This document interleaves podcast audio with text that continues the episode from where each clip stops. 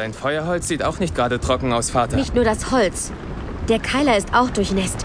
Nur dein Vater ist es am ganzen Körper nicht. Vielleicht nicht alle Hölzer, aber in diesem Bündel wird sich sicher das eine oder andere trockene Holz vorfinden. Und womit entzünden wir es? Auch hierfür habe ich eine Lösung. Samantha, Was, ich? Wie? erinnert ihr euch noch, was im Kampf mit dem Nachtmar geschah? Klar. Hunderte Raben attackierten den Nachtmar. Ja, und sie bezwangen ihn. Und gerade deswegen hege ich eine Vermutung. Samantha, bringe das Holz zum Brennen. Gib mir einen Zunderstein und ich versuche es. Ohne Zunderstein. Oh, ohne? Ich bin doch kein Magier. Richtig. Aber ihr müsst auch kein Magier sein, um das zu können. Versucht es einfach. Konzentriert euch auf das Holz. Es mag kalt sein, aber es kann uns Wärme spenden.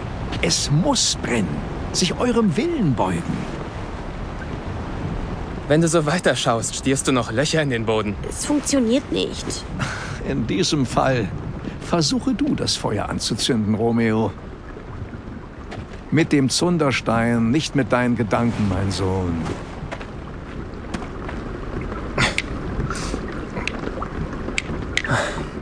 Ich schaffe es nicht.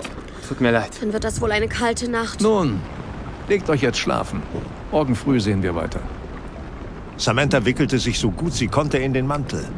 Romeos Körper und der ihre schmiegten sich aneinander und spendeten sich gegenseitig Wärme. Lass dich wenigstens noch mehr mit dem Mantel zudecken. Aber ich will nicht, dass du Das frierst. ist in Ordnung. Solange ich bei dir sein kann und es dir gut geht. Lass uns nun versuchen zu schlafen.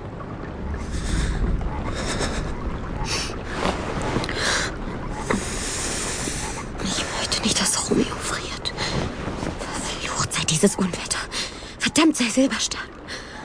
Eigentlich müsste es lodernd heiß sein, genauso wie das Höllenfeuer, aus dem Romeos Vater wahrscheinlich gekommen ist.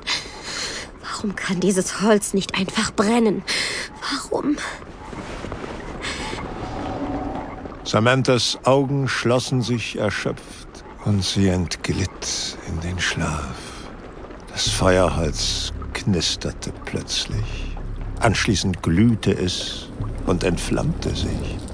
Silberstern saß im Schneidersitz vor dem immer stärker lodernden Feuer und ein zufriedenes, wissendes Lächeln umspielte seine Lippen. Ich habe es gewusst, dass du es kannst, meine kleine Hexe.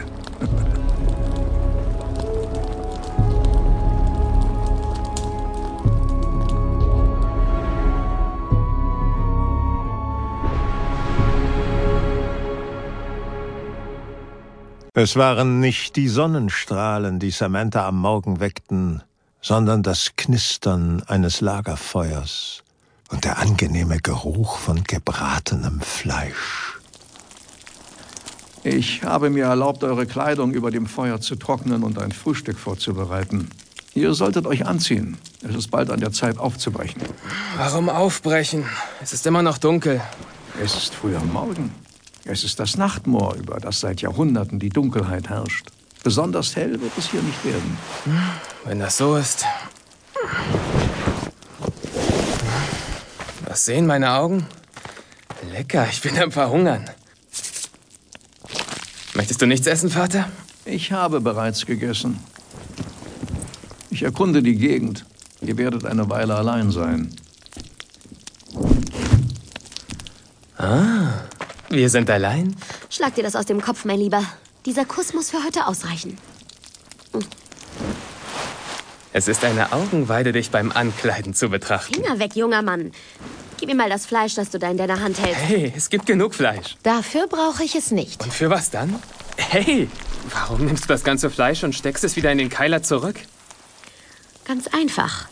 Du hast nicht besonders viel gegessen und das übrige Fleisch ist alles, was von dem Keiler entnommen wurde. Und? Was, was soll das heißen? Nichts. Nur, dass Silberstern wieder gelogen hat. Er hat nichts gegessen.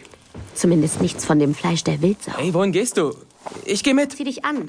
Oder willst du nackt weiterreisen? Ich muss mal für kleine Mädchen. Das mache ich allein. Aber das ist nur die halbe Wahrheit. Mal sehen, was Graf Silberstern macht. Entschlossen schritt sie durch den Wald am Rande des Nachtmoores, der wie eine Schutzmauer wirkte. Das dichte Geflecht aus Bäumen.